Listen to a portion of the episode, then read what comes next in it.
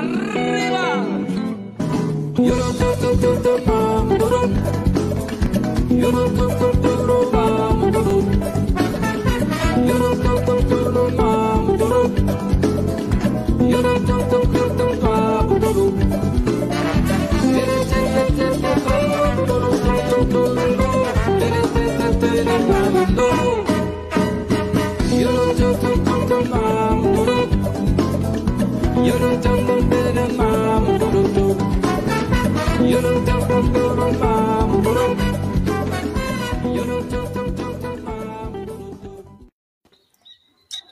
Boa tarde a todas, todos e todes. Iniciando mais uma live do nosso Paralelo 30, nesta terça-feira, 15 de dezembro de 2020, 15 horas e 7 minutos. Nós iniciamos a nossa edição live de número 61. É, e o tema, a nossa pauta de hoje são é, o novo e a nova vereadores eleitos pelo campo da esquerda em Rio Grande. É, muito boa tarde, muito bem-vindos e uma alegria nossa aqui recebê-los. E passar já para o Marcinho Dal. Boa tarde, Rafa, Marcinho. Ah, e... muito boa tarde, boa tarde. Boa tarde, gente. E vou, aliás, antes de passar para ti, Marcinho, fazer aquele registro é, que é de praxe nosso aqui. A temperatura em Rio Grande, nesse momento, 22 graus, sensação se mantém a mesma. Isso na praticagem da Barra do Rio Grande, sempre bom lembrar que nos centros urbanos a sensação é um pouquinho mais alta, né? Umidade relativa do ar, 79%, é a informação da praticagem da Barra do Rio Grande. Agora sim, passo para o nosso colega Márcio Oliveira, jornalista da Aptafurg, que muito bem produziu essa pauta de hoje e passo o comando início para ele. Então, a minha internet não está muito boa, assim, está dando uns delay, então se tipo, vocês não entenderem, falhar alguma coisa, vocês me avisem. Então, nós pensamos essa pauta de hoje, né, para conversar com com os novos vereadores e vereadoras eleitos, né, e eleitas em Rio Grande pelo campo da esquerda, e é, aqui estão conosco então, o Rafael Missiunas, que é nosso diretor da Aptafurg, né, também diretor da Fazubra, nosso colega técnico administrativo em educação da universidade, é, e a Regininha, né, que é, representa muito bem, obviamente, todos e todas, né, mas é uma representante aqui do movimento LGBT, QI+, é, que muito, muito bem nos representa, né, e chegou à Câmara também com essa pauta que, obviamente, será de muita resistência, né, Regininha? Mas, então, eu queria passar para vocês, inicialmente, né, para dar um oi, vocês os dois, e aí depois a gente segue, né, né a gente vai na sequência fazendo essa conversa né, sobre é, o, que nos, o que esperam vocês, né, como vereadores e vereadoras eleitas na Câmara de Rio Grande.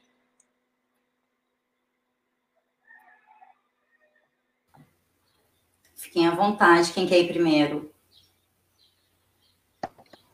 Bom, então, vai. Vá lá. Os dois abriram primeira... juntos o microfone.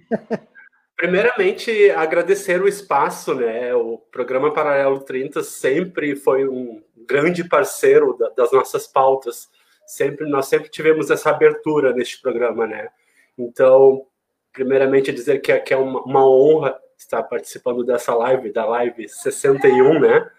Então, é tão importante uh, hoje como vereadora eleita no município, mas sei que estou numa roda de amigos, de companheiros, de pessoas que também são de lutas, de pessoas que também somaram para que hoje eu também pudesse estar ocupando esse espaço.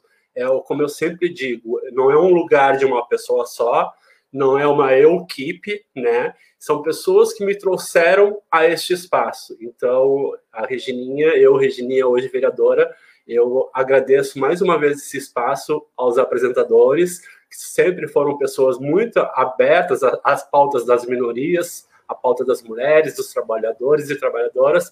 Então, para mim, é um, um imenso prazer estar participando mais uma vez de um programa do Paralelo 30. Oi, eu tinha aberto o microfone para dizer para a Regininha primeiro, primeiro as damas.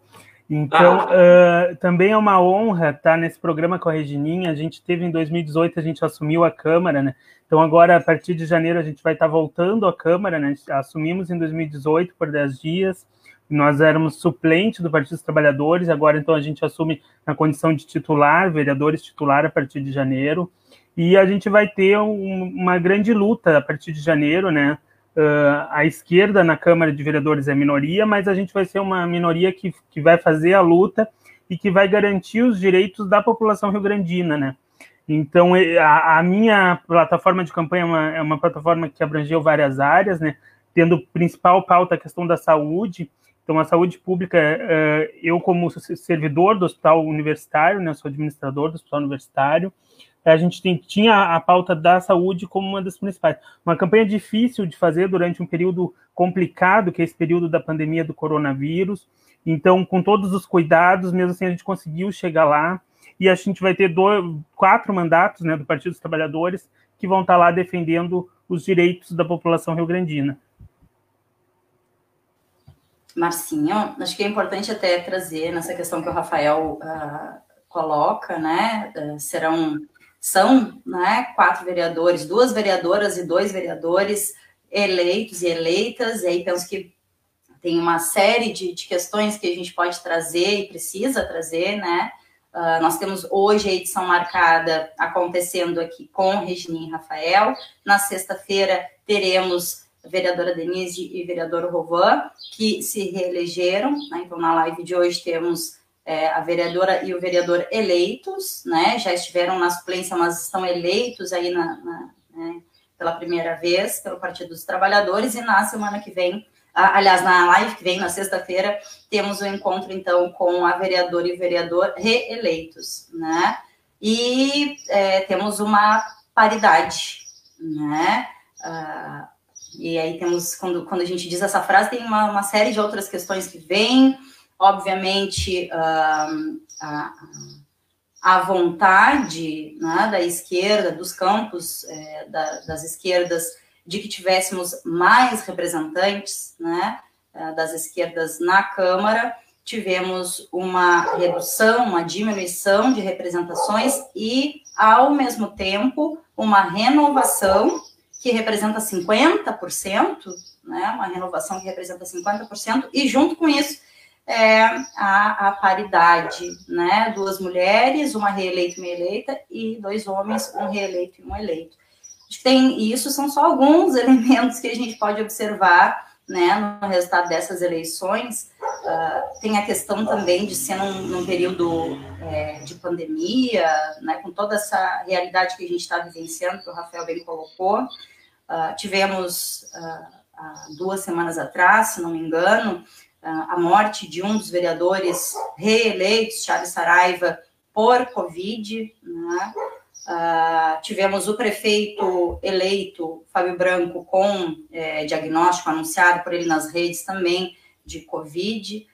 Então, temos muitas novidades, né? É, acho que, que muitos elementos diferentes, absurdamente diferentes, alguns muito positivos, outros, obviamente, não, né?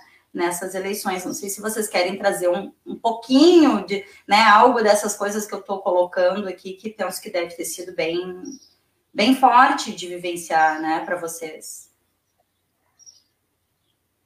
Ô, Deca, e além de, só para fazer um complemento no que tu falou, além de, hoje nós temos aqui na Câmara, né, representando é o campo da esquerda, o Rafael Regininha, hoje aqui conosco, né, e como a Deca falou na, semana, na sexta-feira, a Denise e o Rovan, mas nós tivemos também muitos companheiros e companheiras de outros partidos da esquerda, como o PCdoB e PSOL, com uh, votações expressivas, na realidade, representativas, na realidade, eu diria, né?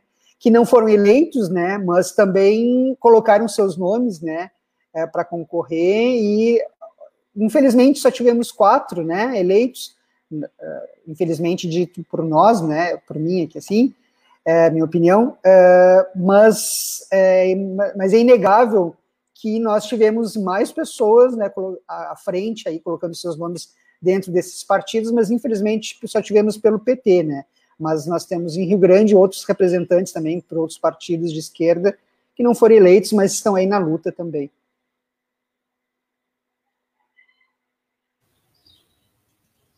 Rafael Regininha, fiquem muito à vontade, tá?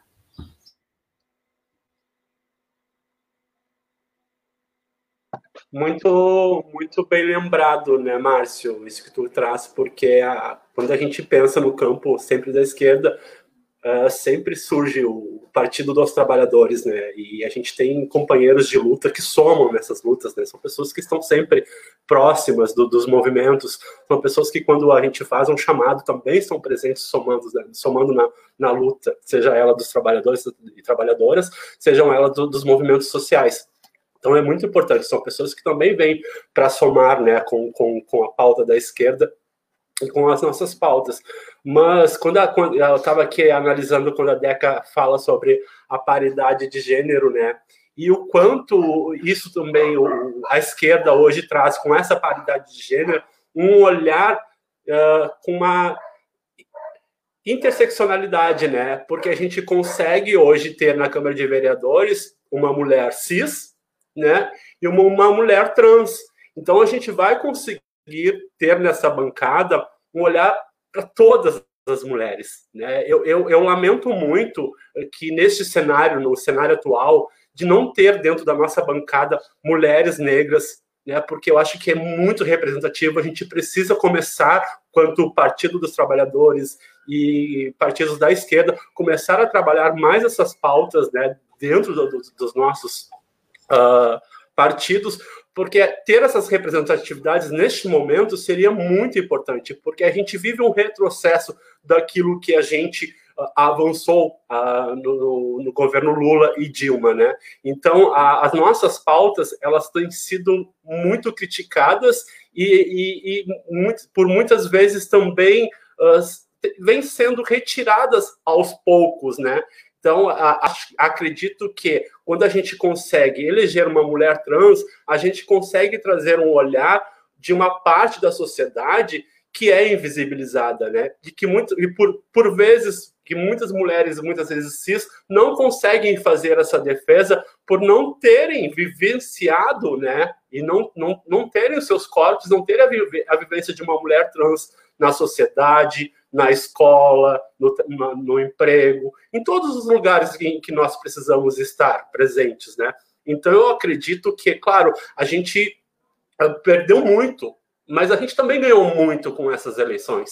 Eu, eu acredito que uh, uh, essas a gente teve 88 candidaturas LGBTs que mais eleitas no Brasil. Então, isso é um avanço. E a gente também ouviu, quanto movimento social, que isso era um fenômeno. E a gente não tem isso como um fenômeno, né? Isso é organização política. Isso é a organização dos movimentos sociais. Isso é a organização de uma associação nacional de travestis e transexuais, das quais conseguiram né, unir os municípios, os estados, e por muito tempo conseguiram dialogar e aproximar essas identidades, né? Então, a partir desses encontros, a gente conseguiu, uh, dentro de, de, deste movimento, uh, se ver, né, dentro dessas identidades, se construir uh, de uma forma que não era aquela que nós estávamos acostumadas e ver que realmente a gente precisa de representatividades dentro desses espaços. Então a gente sai do anonimato e entra para os espaços de poder. Só que, infelizmente, diante de toda a campanha, como o Rafael bem colocou, que nós enfrentamos grandes dificuldades, até porque nós, nós estávamos dizendo, não saiam para a rua, né? Usem máscara. Então foi uma coisa que, que ficou muito ruim para mim, eu, eu me senti muito mal durante a campanha. Portanto, que eu fui a, a dois bandeiraços e saí três vezes para a rua, porque eu preferia postar nas redes sociais, porque eu vi que era um instrumento que a gente tinha a nosso favor e, e era a única né, instrumento que a gente poderia realmente fazer deste limão uma limonada. Então, eu usei realmente a internet para chegar ao, número maior de pessoas que eu pudesse alcançar. E uma coisa também que eu percebi que eu fiz diferente da outra eleição de 2016 foi que sim, eu sou uma representatividade LGBTQI+, no município, mas eu também sou para além. Eu também consigo abordar outras pautas. E como representante política, eu devo abraçar todas as pautas. E a, porque assim, a, a, a, gente, quando a gente. Uh, porque a, por muitas vezes se tratar de uma identidade trans, parece que eu só posso falar e defender essa pauta. E não é isso. A gente, eu em 2018, eu entrei para a universidade para buscar conhecimento, ter um ou uma outra uma convivência com outros grupos que não eram aqueles às quais eu estava acostumado, que era o grupo LGBTQI.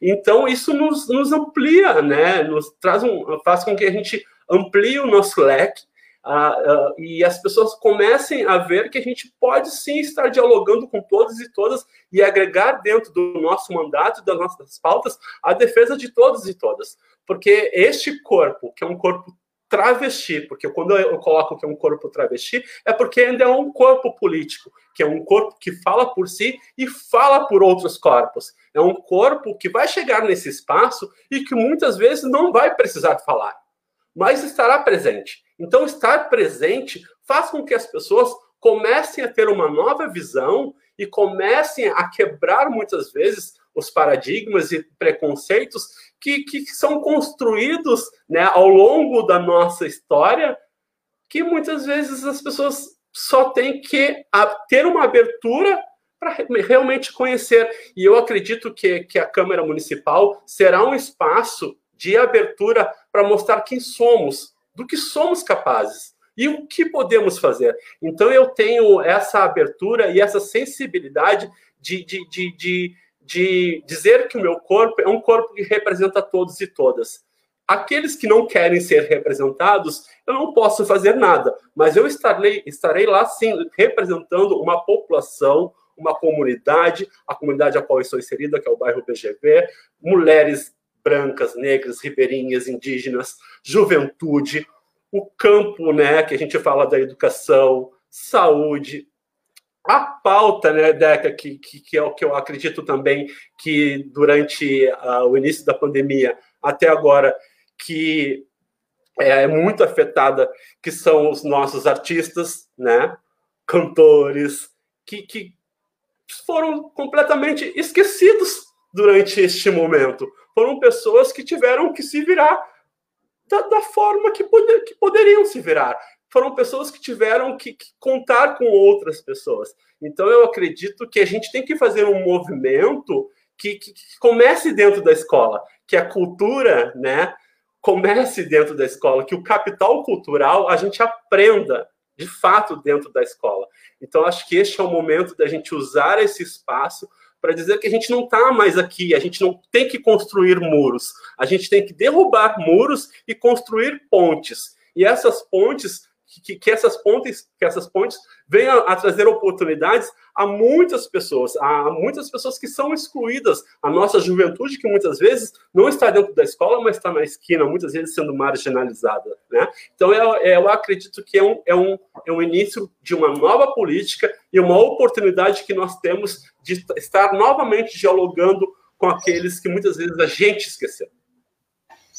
Coisa boa de ouvir. O Rafael, agora, uns segundinhos caiu, mas já retornou. Uh, e a Regininha concluiu. Rafael, se tu quiser já é, trazer um pouco dessas tuas perspectivas também, da tua vivência, né, de, de, é, de candidaturas e agora de, de, candidatura nesse período, é, como é que está sendo e a perspectiva, né, do que que é, vai ter pela frente aí nesse dois, a partir desse 2021, né?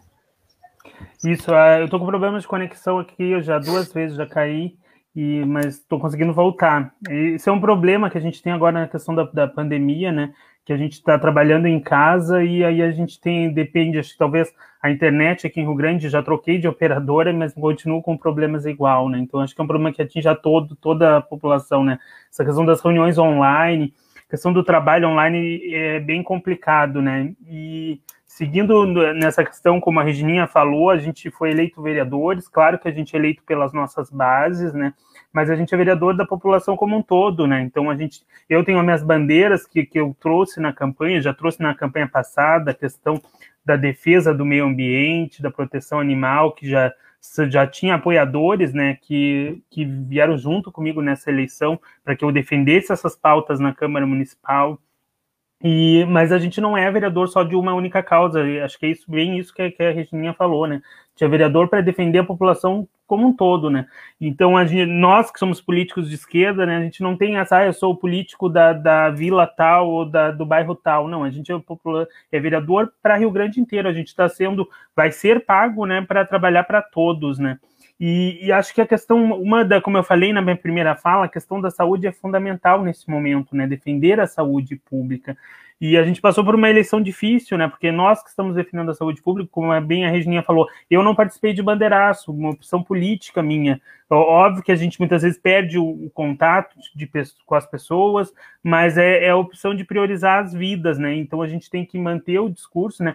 Fui algumas vezes para a rua, sim, né? Porque a, a, também tem essa tentativa de dialogar com aquelas pessoas que estão nas ruas, né? Então, tentando claro, mantendo distanciamento, com todos os cuidados necessários, com máscara, né? Mas a gente agora, nesse momento, a gente está passando por um período bem complicado, né? Que é a questão, uh, que é a questão da, das bandeiras, né? A guerra de bandeiras, acho que é um assunto que é importante a gente falar hoje.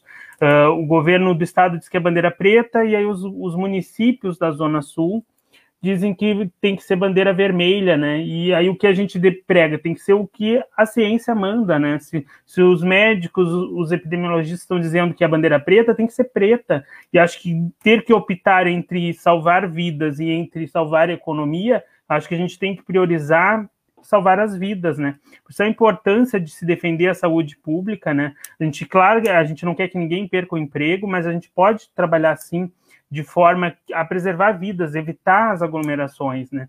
E aí a gente vê, porque ao sinalizar que a bandeira está vermelha, está sinalizando que a situação não está tão grave assim. E a gente sabe que isso muda o comportamento das pessoas, né? A observar, quando a gente teve bandeira preta, as pessoas não saíram quase na rua, porque elas respeitam a bandeira, sabem do perigo, né? E acho que foi ontem que eu postei nas minhas redes, né? A questão de, dos leitos de UTI. Nós temos um leito de UTI apenas vago em Rio Grande. E a gente quer que, que não seja ocupado esse leito, né? Mas em contraponto a isso, a gente está com uma fila de suspeitos muito grande, né? Ontem acho que estava beirando aos mil casos suspeitos de coronavírus.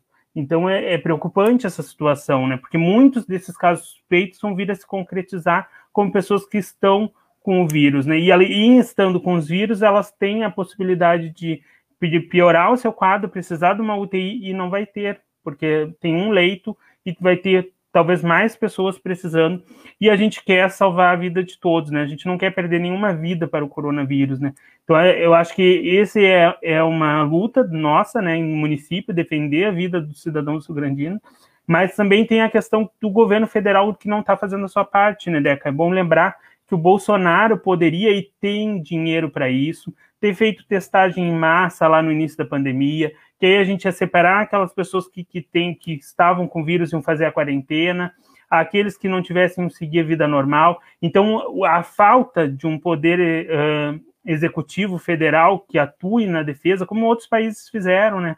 Fizeram testagem em massa, colocaram uma quarentena de 15 dias para que as pessoas que estavam com vírus se curassem em casa e não saíssem contaminando. Mas aqui não, aqui a gente viu as políticas do, do, do Bolsonaro de promover um genocídio, né? São mais de 180 mil brasileiros mortos em função do coronavírus, que mortes que poderiam ter sido evitadas se essas pessoas não tivessem se contaminado, né?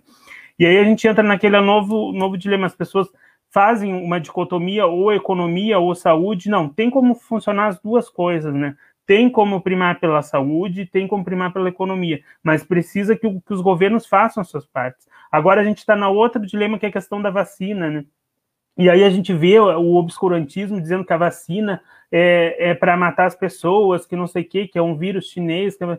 o, o, contrário da ciência, né? Então a gente está a gente tá no ano 2020 e a gente está lutando com forças obscurantistas que a gente nem sei de onde saíram, né? São pensamentos da, da Idade Média, talvez, que de dizer que a vacina vai fazer mal para as pessoas, né? Se a vacina é o meio que a gente tem de, de conseguir ter a vida normal de novo, né? Que os governos deveriam estar investindo na vacina. E aí começam a, as brigas políticas para quem quer ser o pai da vacina, né? E só que o governo federal está tá bem atrasado em relação a outros países que já começaram a vacinação, né? E então a pandemia ainda vai durar bastante tempo, infelizmente, aqui no Brasil, devido ao descaso do Bolsonaro em buscar promover uh, políticas de saúde pública, né? Importantíssimo isso, né? Marcinho, queres... É, eu, não, eu queria que vocês, eu queria, uh, posso, quer falar alguma coisa? Não. Eu queria que vocês tanto o Rafael como a Regininha, né, tem diversas bandeiras aí, é, diversas bandeiras aí, não, porque o Iaí não é, é daquele homem horroroso, né. É, vocês têm muitas bandeiras, né, a qual é, os eleitores de vocês, né, acreditaram e votaram, né. Mas como vocês falaram, né, vocês não são vão ser vereadores e vereador, né, vereador e vereadora apenas para quem votou em vocês. Mas eu queria que vocês destacassem, é, dentro dessas bandeiras, né, o que, qual a prioridade do mandato de vocês, né, da Regina e do Rafael, assim, que, que a gente pode dizer, assim, que essa é a bandeira de vida, de luta, né, sei que são muitos, muitos temas e assuntos que vocês têm, né, lembro da, dos projetos de vocês, de ter visto e acompanhado, mas eu queria que vocês destacassem um que, que, que é o que vai, vai perdurar aí por, pelo mandato de quatro anos de vocês? Qual é essa luta principal?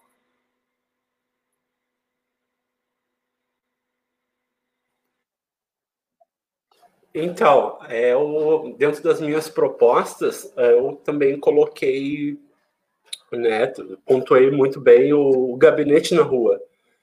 E, claro que não é a, a, a proposta principal, mas eu acredito que eu preciso ouvir as pessoas, que eu preciso conhecer a, a demanda e as necessidades da nossa população. É, como eu, como eu sempre coloco, a questão da minha identidade de gênero, infelizmente, muitas vezes me impossibilitou de estar nos bairros, me, me impossibilitou de estar inseridos, inserida em alguns grupos. Então, eu, é um exercício que eu preciso fazer uh, com o meu gabinete, com, com, comigo quanto mulher política, né? E com a sociedade. Eu preciso agora me apresentar. Eu preciso fazer que as pessoas reconheçam em mim uma mulher que, além de ser mulher trans, que isso vem depois, que é uma mulher que é capaz de dialogar, de discutir, de inserir novas pessoas nesse cenário, de, de, de conhecer e de representar. Então eu preciso, eu, a primeira coisa que eu quero fazer é estar nos bairros. Eu preciso conhecer os bairros e sair dessa, dessa área central, conhecer os bairros periféricos, como Castelo Branco, como o BGV, conhecer a, a, a Profilurb, conhecer a cidade de Águida. Eu, eu sou uma pessoa que eu sou da rua, eu vim da rua. Então eu preciso estar na rua, eu devo continuar na rua. Então, eu preciso é, conhecer, eu quero conhecer realmente as demandas e as necessidades da nossa população, porque a gente vive, estamos na pandemia, mas a gente vai ter um pós-pandemia, e a gente sabe que o pós-pandemia, acredito que será muito mais difícil do que a gente está vivenciando, porque uh, né, é uma bola de neve né? A roda vai girando e a gente sabe quem, ser, quem serão as populações que serão de fato afetadas no pós-pandemia. Então a gente sabe que, que essas populações, muitas vezes, porque a gente vive num cenário político onde a, o assistencialismo é muito evidente, né? Então eu, eu acredito que é tirar o assistencialismo de lado e dizer para as pessoas que elas também podem ocupar esses espaços, que eu não preciso prender elas em um lugar porque eu vou oferecer a elas um, uma cesta básica durante o mês. Não é isso. Eu acho que, que o meu, meu papel político é empoderar a minha população, é empoderar as mulheres do nosso município, é empoderar as nossas adolescentes, é empoderar os nossos jovens, é dialogar nas escolas. Eu tenho uma preocupação muito grande com a, em relação à EJA, porque eu sou uma mulher que eu só consegui retornar na, aos espaços de educação, à escola, aos 35 anos. Então, eu sei que o caminho uh, de quem não teve uh, a oportunidade de concluir o ensino fundamental e o médio é a EJA. Então eu tenho uma defesa que é primordial, porque eu sei que a EJA ela é capaz, ela é um, uma, luz no fim do túnel de muitas pessoas.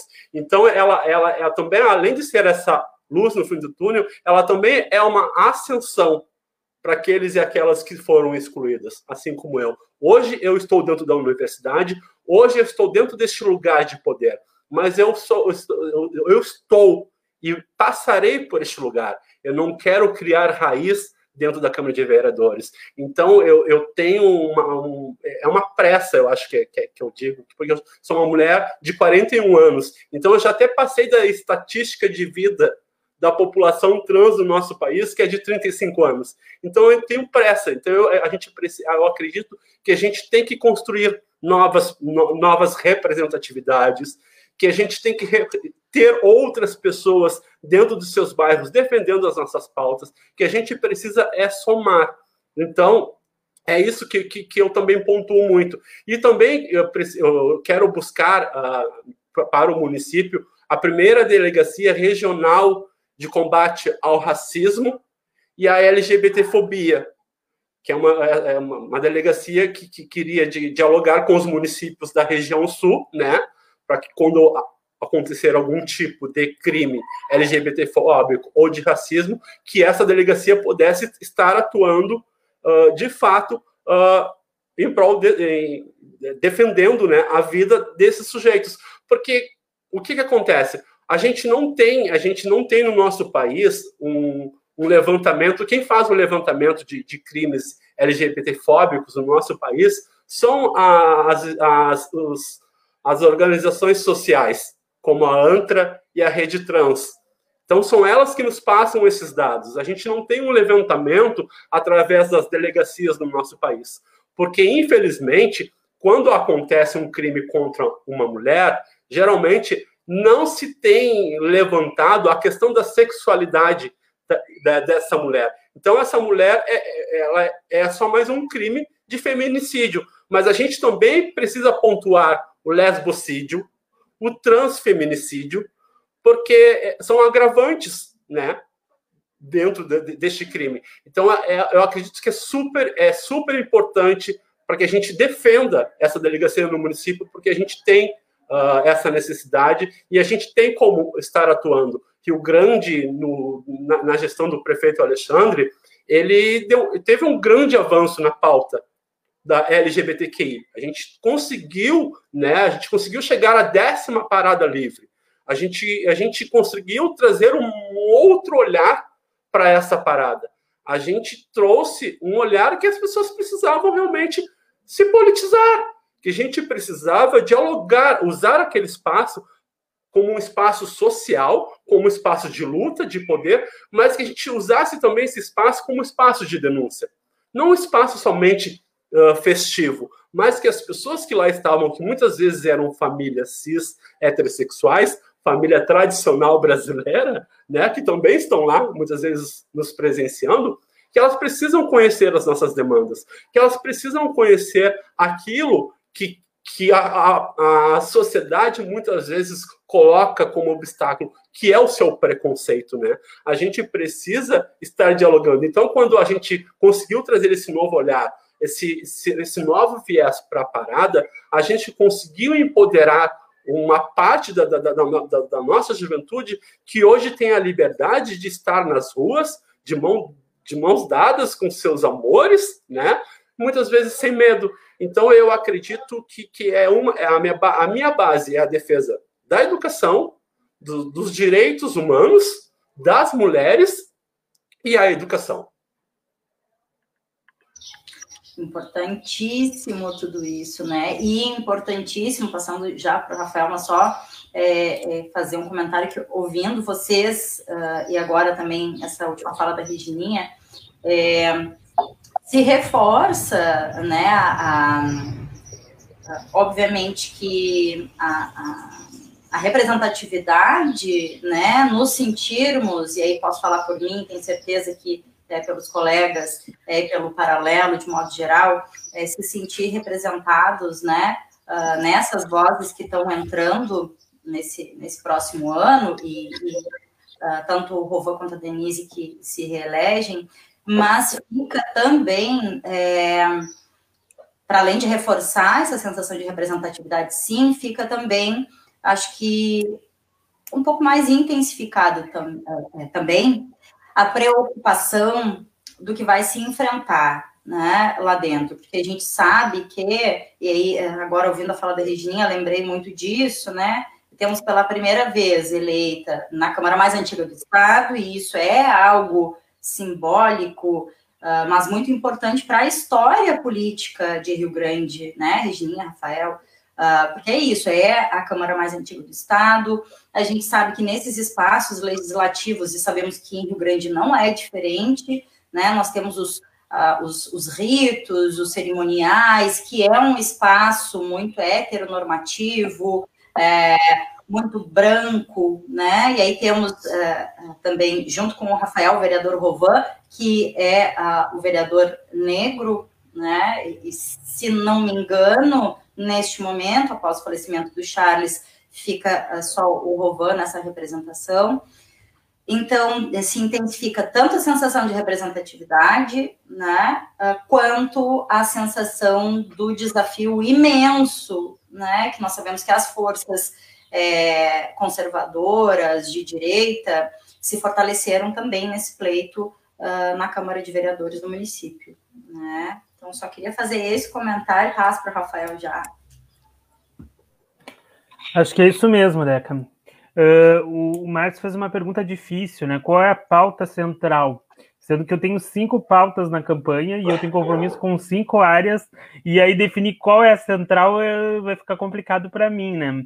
Como eu já falei bastante da saúde. Não, eu não diria, é, talvez eu não diria central, mas eu diria assim que, é, que tu quer talvez destacar, porque obviamente vocês, se eu, deixo, se eu deixar vocês falarem sobre todas Não vai dar pautas, tempo, né?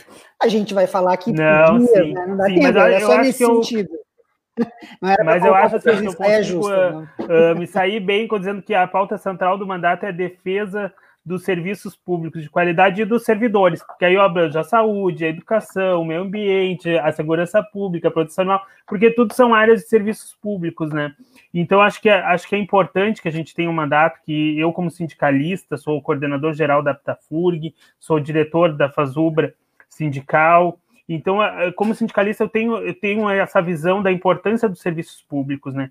Que, o, que o, a população precisa desses serviços e a gente precisa cada vez mais de mais serviços e não de menos serviços, como propõem os governos neoliberais, né? Que aí a gente pode falar de um governo ultraliberal, que é o do Bolsonaro, né? Que quer acabar com tudo. A gente se vê pela atuação dele, não é, não é para ele não é obrigação do Estado estar tá promovendo a saúde pública, a questão do, do, congelamento do teto dos gastos da saúde, da educação, que o governo Temer, que era um governo do MDB, promoveu, já mostra como que, que é, como esses partidos de direita pensam, né? Que tem que cada vez ter menos Estado, menos serviços, e isso é, é preocupante, né? Porque a gente está agora, como a Regininha falou, a gente vai passar por um período pós-pandemia, onde as pessoas vão estar cada vez mais necessitadas, e a gente tem que lutar pelo Estado prover essas pessoas. A questão do auxílio emergencial que o governo fez, agora reduziu, a, a, economia sente, né? Porque as pessoas, quem movimenta a economia é a população, são os trabalhadores. Então, se ele retira dinheiro da economia, automaticamente vai faltar dinheiro para todos, né? E, e, aí a minha visão, assim, aí se cria, talvez, acho que a, a questão de a, a, a gente que está defendendo a vida, né, de todos, a gente está defendendo a vida também da, de todos os trabalhadores, inclusive comerciantes, uh, eles são trabalhadores, eles acordam cedo, eles vão para o comércio, e a gente está defendendo a vida deles. Quando a gente quer que eles uh, diminuam as aglomerações dentro do estabelecimento deles, a gente está defendendo a vida deles também, né? Não é só a vida dos trabalhadores, é a vida de todos, né? E, e por isso é importante, né? Eu, eu acho assim a, a questão da a, a importância que tem dessa renovação da Câmara, né? A gente, tanto eu como a Regininha, são vereadores de esquerda que vão estar defendendo os direitos humanos, nós temos compromisso com a defesa dos direitos humanos, e aí dizer que, que direitos humanos não é só como a visão torta que a direita faz, que é para defender bandido, não, direitos humanos é para defender a vida de todos, né, e acho que é isso que é importante, né, que a gente vai estar lá para trazer essa nova, essa, a defesa dos nossos ideais, né, defesa de tudo. Acho que um ponto fundamental é a questão da educação, né? Através da educação a gente transforma vidas. A Regininha falou muito bem, né? Questão do EJA. O, o nosso governo criou 12 escolas. Então, em oito anos de, do Partido dos Trabalhadores na cidade do Rio Grande, criou 12 escolas. O, o contrário, lá, o time que vai assumir a partir do dia 1 de janeiro, ficaram 16 anos e eu, eu não sei, mas foi um número bem baixo de escolas. Tá? Bem baixo, assim, eu não lembro agora de cabeça, mas foi um número bem menor. Uh, a gente conseguiu aqui construir em oito anos de governo duas UPAs, a UPA do Cassino, a UPA da Junção, demonstrando a preocupação do governo com a saúde de todos, né? Então é, é importante que a gente siga defendendo, e acho que o, tanto eu como a Regininha, a gente vai estar na oposição a, a, ao desmonte da prefeitura, né? Porque a gente vê, percebe o desmonte do Estado com o leite, que segue a cartilha do, do Sartori, que parcela salário de servidores públicos. Isso é, é não valorizar a educação, a saúde, porque uma vez que os hospitais que ficavam sem dinheiro porque não tinham repasse do governo do estado, tudo isso a gente vai ter que estar em cima, porque a gente conhece bem o modo MDB de governar. A gente, nós, servidores federais, passamos pelo governo Temer.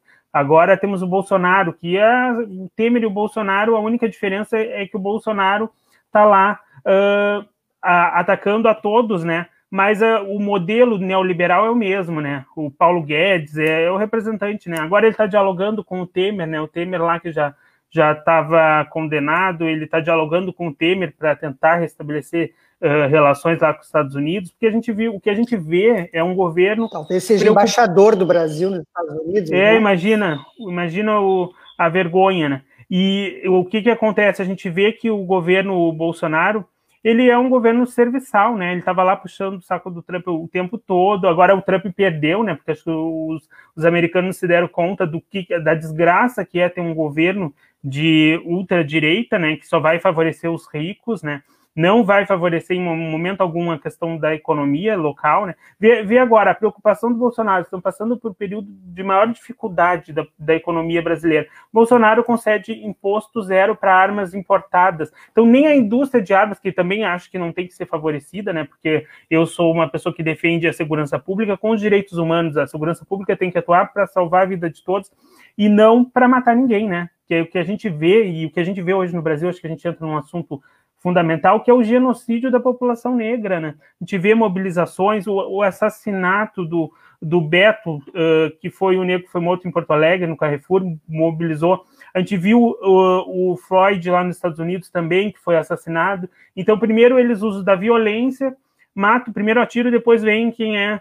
Quantos inocentes são mortos, né? E a gente precisa que o Brasil mude essa cultura. A gente está há, há, mais de mil dias esperando a, a, apuração da Marielle, né, uma vereadora negra uh, que foi eleita e foi assassinada por defender os direitos humanos, por defender que todos tivessem acesso às condições básicas. E acho que uh, tanto a minha candidatura, da Regina, todos do Partido dos Trabalhadores vão estar na Câmara defendendo os direitos de todos, né?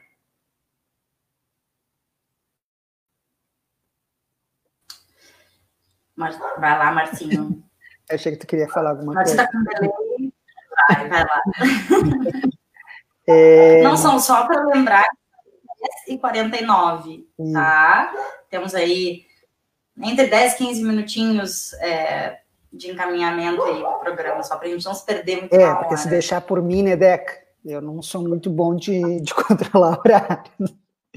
Mas então, assim, para como última consideração, na realidade, para a gente não fazer uma consideração muito curta, eu queria que vocês falassem exatamente como o Rafael aqui comentou, né, da oposição, né, vocês são serão quatro vereadores da oposição em Rio Grande pela pela esquerda, né, a gente não sabe como é que vai ser essa composição de oposição ainda, né, eu pelo menos não sei, né, mas eu queria que vocês comentassem um pouquinho sobre isso, né, o que espera na realidade vocês dentro desse espaço como a Deca falou, né, tão tantas vezes machista, né, tantas não esperamos que vai ser diferente, né, porque a gente a gente conversa muito, né, já conversamos uh, que a Regininha principalmente vai vai ter uns rojões gigantescos, né, pelo papel onde que ela representa, né, mas a gente não tem dúvida, por isso, né, ela foi eleita, né, é, que ela terá essa força para vencer isso, mas não vai ser fácil, né.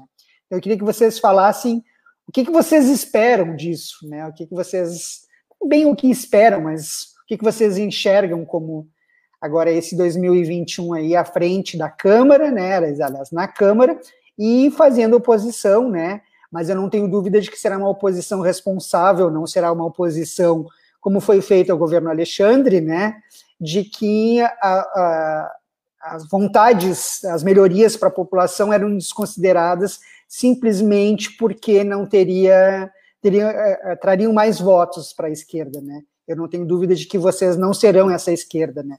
Que você a, a responsabilidade vai estar presente.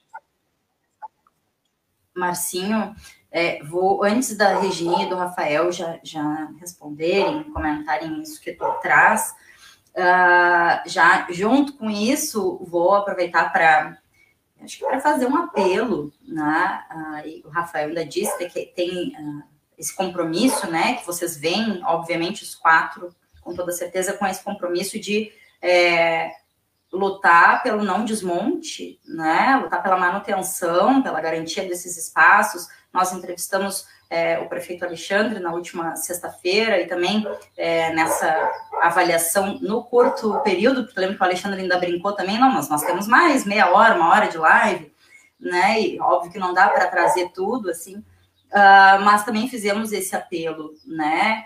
Que a população seja a população que elegeu uh, né, o, o, prefeito Fábio Branco, ou que elegeu os vereadores e as vereadoras que, que entram agora na, na Câmara em 2021, é, para que a luta seja, para que a gente siga tendo, é, no mínimo, o que temos até o momento, né? E sempre para mais. Uh, o prefeito ainda disse, né? A gente não está aqui na torcida para que dê errado, e acho que tem a ver com isso que o Marcinho traz, né? De, de ser uma oposição uh, que, enfim, garante respeito à democracia, que quer que dê certo e respeita né, o voto uh, né, como uma representação, símbolo da democracia. E aí trazer esse apelo, é, porque a gente sabe que, infelizmente, esse governo que está entrando tem um, uma proximidade né, uh, muito grande, um modo de gestar muito próximo ao governo do Estado, né? Uh, e tem, é, a, acho que como método, não sei, a diminuição de secretarias, de espaços. Uh, e é um dos compromissos também do paralelo, entre tantos outros, a questão da cultura, né? E aí se tem aí a possibilidade, e a gente espera que não, mas a possibilidade do desmonte da Secretaria de Cultura, que já foi é, né, tão, uh, acho que, é, atacada né, e, e, e, desqualificada a pauta da cultura nesses últimos anos. Então, chamar, pedir para vocês também somarem nessa luta, que obviamente é, estarão, não tenho dúvida disso, mas para que a gente consiga né, unir esforços, unir forças. A população que elegeu o Rafael, que elegeu a Regininha, que elegeu né, o Rovan, ou que votou em candidatos que não se elegeram por pouquinho, que a gente consiga se unificar para garantir esses espaços, né? Aí agora sim passo para vocês. Ó, Rafael, Regininha tá te dando a vez. Sim, uh, acho que é importante, Deca, tu destacou bem, assim, quando, quando eles falam. E aí a gente lembra uma frase do, do quando era candidato a, a prefeito, disse, né, que acho que foi num debate que ele disse que tinha a, a segunda caneta mais importante do governo, e eu acho que isso é terrível, né, ser responsável por um governo que atrasa salário de policiais, de professores, uh, quando diz que vai reduzir secretarias, Tá, mas vai reduzir secretaria para quê? Para ofertar menos serviço. Como tu falou, é a cultura que está sendo ameaçada, é a Secretaria de Meio Ambiente que está sendo ameaçada, porque uma vez podem considerar que o meio ambiente não é importante, porque é o candidato do neoliberal, né? Então, o candidato para defender patrões, né? E para defender as indústrias, e aí podem poluir. Então, isso é muito preocupante. O meu mandato vai ter uma, uma linha bem rígida na questão da defesa dos serviços públicos, da defesa da, da proteção animal, né? E também, e a proteção animal é outra, outra, outra área que segue, corre muito risco, né? A gente evoluiu com o Partido dos Trabalhadores, durante, a gente criou a Coordenadoria dos Direitos Animais, a gente conseguiu mudar a política, que era uma política de assassinato de cães e gatos em situação de vulnerabilidade. Os cães eram sequestrados pela carrocinha e eram assassinados num canil. E, e, essa política é inadmissível, né? Assim como a gente defende os direitos humanos, a gente defende também os direitos animais. O meu mandato tem essa preocupação, né? Eu, quando estive na Câmara, eu fui autor de um projeto de lei que visava a proibição da tração animal no município. Não passou, né? Claro, nunca ia passar com a, com a composição da Câmara, mas a gente conseguiu evoluir, fazer. O Executivo fez um projeto de lei onde está tendo a redução gradual da, da, do número de carroças na, na zona urbana de Rio Grande porque a gente tem essa preocupação com a questão da crueldade com os animais, né? E a questão dos cavalos, eles são submetidos a, ao tratamento cruel quando eles são utilizados, por exemplo, na questão da construção civil, né? Para carregar grandes cargas de, de cimento e de materiais de construção que levava à morte desses animais e eles eram descartados a seguir. Então a gente tem essa preocupação em defender os direitos animais e a gente vai estar lá na Câmara defendendo. A questão da, da proteção animal a gente também vai estar defendendo que a gente tem que seguir com essa política de castrações que o nosso governo implantou, para a gente zerar a fila de castrações, para não ter mais animais abandonados no município. E, e, é importante né, que a gente defenda também, e aí a gente conseguiu avançar bastante na, no município na questão da, da, segurança pública, de integrar a segurança pública, de qualificar a nossa guarda municipal para que ela tenha condições de também auxiliar na segurança pública. E a gente vai estar lutando, defendendo todos, todas essas áreas, como eu falei desde o início, né? Saúde, educação, meio ambiente, proteção animal e segurança pública, para a gente conseguir avançar nessas políticas. E, e, tem essa preocupação realmente, porque é um governo que vai vir para diminuir o tamanho da prefeitura, né? E aí a gente sabe que às vezes diminui, mas a verba continua a mesma, os gastos continuam o mesmo, é só um discurso que na prática não se justifica. Às vezes justifica para fechar no caso, o atendimento à população, reduzir uh, os, os, espaços, né? Porque eu, é, eu entendo que o Poder Executivo está lá para administrar para o povo, né? Foi eleito pelo povo e tem, tem que mostrar serviços para o povo. Então a gente precisa cada vez mais. Estamos passando, como eu já falei várias vezes, pelo pior momento da história. Então a gente precisa, a saúde precisa ter uma atenção especial. A gente está passando pelo período de pandemia. A pandemia não acabou e não pretende. Por enquanto a gente não tem um, um horizonte quando vai acabar a pandemia. A gente não sabe quando tiver todos vacinados. Quando é que nós vamos estar todos vacinados, né? Aí a importância dos municípios, estados pressionar o governo federal, né, que é quem tem recursos, quem pode fazer a compra das vacinas e a gente vê lá um ministro da saúde que não é médico, que não é da saúde, ele está lá para facilitar a logística, mas aí deixa vencer milhões de testes que poderiam ser utilizados para salvar vidas, ficaram. Então, nem a logística do, Ministério da Saúde funciona quando está tá uma pessoa lá que seria especialista em logística, né?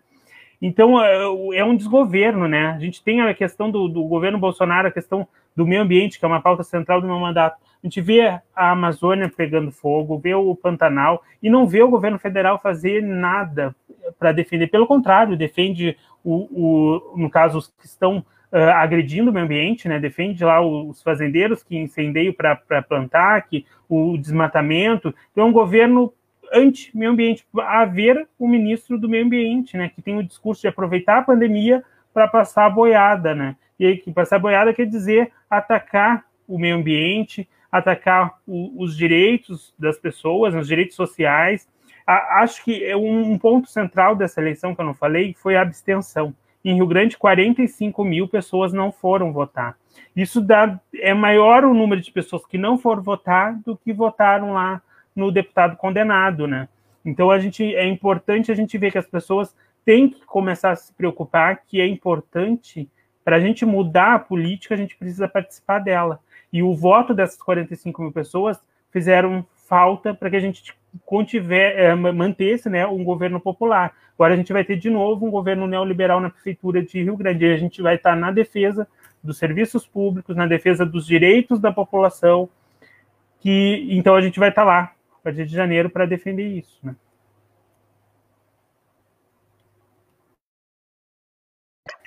Então, então é, finalizar, já são quatro horas, mas não vou te. Não, não, não vai na pressão, mas só para a gente ir finalizando. Então, a gente já, já nós já tivemos uma, uma primeira reunião, né, com a, a, a, bancada de 2021, que é o Rafael, a professora Denise, né, o Rovan e eu. A gente já conversou sobre a nossa oposição, porque eu acredito que nós tivemos uma boa aula né, durante os últimos oito anos de como não fazer oposição. Né? Então, é, é, é uma oposição com responsabilidade, pensando de fato na população, porque eu acredito que, independente do projeto né, que seja apresentado, independente do vereador esteja apresentando o seu projeto, se for um, projeto benéfico à nossa população, a gente tem que aprovar. Então a gente aprendeu com essa oposição que, que, que, ofendia, que tirava direitos, que silenciou professores, né, durante muito tempo, que tirou a pauta de diversidade e de, de, de gênero né, nas escolas, uh, que, que ofendeu, que, que lutou contra a nossa população. Então a gente, já, a gente sabe o que não fazer. Isso a gente aprendeu muito bem, né? Então o, o que fazer a gente também vai aprender mas a gente tem dois, dois vereadores que têm essa experiência, né? Que estarão dialogando com os nossos mandatos. A gente tem, vai ter essa intersecção, né, Rafa, entre os nossos mandatos, que eu acho que isso é primordial para fazer política, né? Uh, na coletividade. Uh, sei das dificuldades que, que enfrentarei dentro daquele espaço, mas foi um espaço que eu busquei e quis estar, porque eu vejo que é necessário esse enfrentamento, esse debate, porque chega de pessoas falarem sobre os nossos corpos sem propriedade. Então, a gente precisa ter quem faça essa defesa. Então, neste momento, eu estarei fazendo essa defesa. Eu costumo dizer, por onde passo, em todos os programas que tenho participado, que as piores coisas que eu já, já, já as piores coisas da minha vida eu já passei. Porque é, 92% da população de travestis e transexuais, infelizmente, no nosso país, elas não estão dentro das universidades. Elas não estão dentro das escolas de ensino fundamental ou médio. Elas estão nas ruas. Elas estão tendo que vender os seus corpos para sobreviver. E elas também não saíram durante esse período que nós, como sociedade, tivemos esse afastamento social, elas se mantiveram naquele espaço. Então, durante esse tempo também aumentou muito os casos de transfeminicídio com a nossa população. Então, eu acredito, eu, eu fiz uma, uma campanha, Deca e Márcio e Rafa, Rafael Missiunias, na qual a minha página eu tive muito assédio. Eu fui muito assediada sexualmente falando. Muitos homens me chamavam no meu no Messenger da minha página política para me assediar. Porque então é, eu acredito que este momento é um momento que a gente tem que usar como um espaço edu, educacional. A gente precisa educar a nossa sociedade para que elas aprendam como lidar e como tratar com os nossos corpos, sejam eles de mulheres cis ou mulheres trans.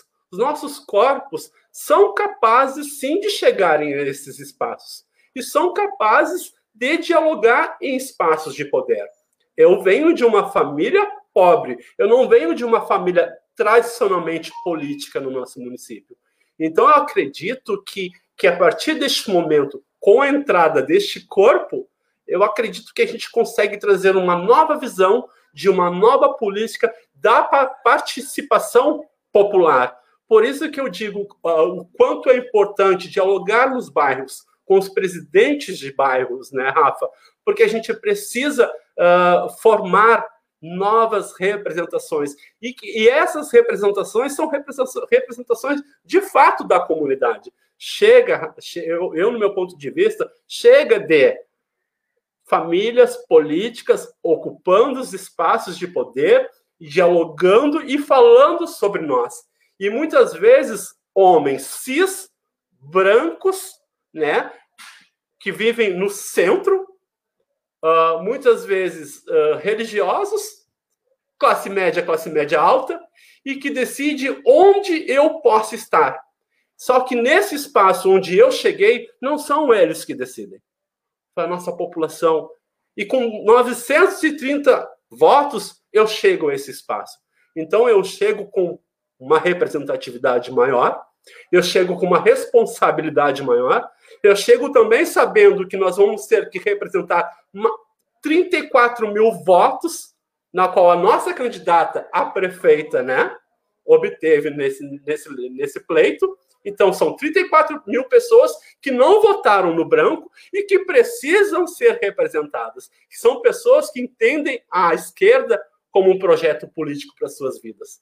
Então, por isso que eu preciso, quanto mulher trans, quanto mulher uh, que, que está nesse espaço da sociedade, que se constrói, que está num espaço como a universidade, que é um espaço de privilégio, onde a gente consegue dialogar e construir né, essa essa rede e este, essas pontes na qual eu falei no início, é, é, é, realmente usar esse espaço como um espaço, como Paulo Freire fala, a educação como um espaço de transformação, mas de, de usar a educação para realmente educar a nossa sociedade, e para que essas pessoas possam transformar as suas vidas e as vidas das, da, daqueles daquelas que estão próximos a eles e elas.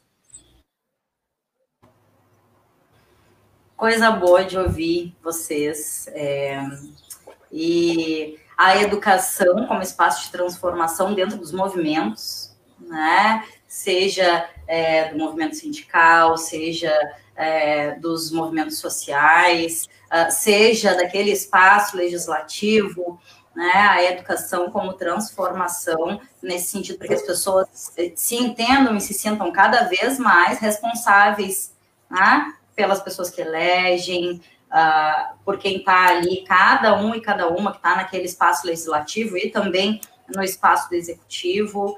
Uh, penso que, que não tem como ser de outra maneira, as pessoas não vão entender, compreender essa, o tamanho dessa responsabilidade cidadã se não for através da educação, né? Então, coisa boa ouvir vocês dois. É, e quatro horas e oito minutos. Tá, Marcinho, é, fala, é, mas tu não vai fazer outra pergunta, né, Marcinho? Tu não vai, né, Marcinho? Não, Marcinho. Não, só para. É... Não, não, não, não, tudo bem. Não, só, é, só frisando isso, como tu, tu falou, né, que é, como é positivo, né? A gente vê, por exemplo, o Rafael, né? É um representante do movimento sindical, né? Redimido de um movimento também do movimento social, do movimento LGBTQ, é, mas os movimentos sociais dentro, né? Desse espaço de poder. Para aqueles que acham, né? Que o sindicalismo já terminou, né? Que tem que acabar. É, para quem, para aqueles que acham que o movimento negro não é importante, né? A professora Denise também do movimento sindical, né? Lá no Sinterg uma representante, a Regininha, dentro do movimento LGBTQ. Então, os movimentos, sim, são fortes ainda, né? A gente está aí. São, somos, são poucos vereadores, são quatro, né? Mas representam, é a prova de que esses movimentos, eles continuam e vão continuar existindo durante muito tempo, né? Então, a, a Maria de Lourdes, né, que é a nossa coordenadora, também já foi vereadora por dois mandatos, né, representante do movimento sindical. Então, como isso é importante, né? É, Para aqueles, né, Rafael, que lá nas nossas assembleias né, lá dentro da universidade fica um tempo inteiro falando que a gente está tem que fechar o sindicato, né? Tá aí a prova de que esses espaços têm que estar abertos, né? Era só isso. Considerações finais, tem direito a um minutinho. Um minutinho. Então, assim, um minutinho só. Então, já, quero agradecer a oportunidade, né? O debate é importante, sempre bom ouvir a Regininha, saber que a gente está alinhado na defesa da população rio-grandina. Acho, acho que, é, que é isso que é, que é, o principal. A gente tem pautas em comum, questão da educação, da saúde, a gente vai estar defendendo todos os direitos de todos os servidores. É o Partido dos Trabalhadores, né? O Partido dos Trabalhadores vai defender a todos os trabalhadores. E aí a gente precisa dialogar com a sociedade. Então, eu e a Regininha somos uma renovação no Partido dos Trabalhadores, são novos vereadores, e a gente vai estar atento ao desgoverno que vai, que, que vai assumir a partir de janeiro, para que não tenha retrocessos. Acho que, que, isso é central, né? Acho que a gente vai estar alinhados, tanto também o, o Rovan e a Denise também pensam como a gente, né? Da importância da gente defender os direitos dos cidadãos, né? Então, muito obrigado pela oportunidade. Foi, foi muito produtiva essa nossa conversa. Obrigado, Deca, Rafa, Márcio e Regininha. Um abração, cada um de vocês. A gente que agradece. Reginha, quer fazer mais alguma consideração final? Posso encerrando?